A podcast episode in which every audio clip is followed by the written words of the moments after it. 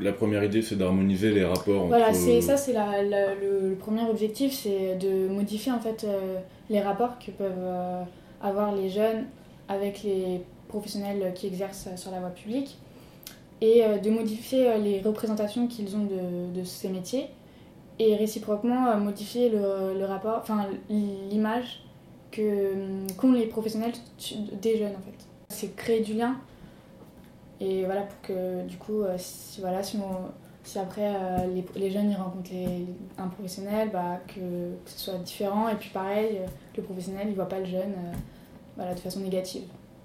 Et du coup, durant la matinée, les, les jeunes vont, vont aller de stand en stand.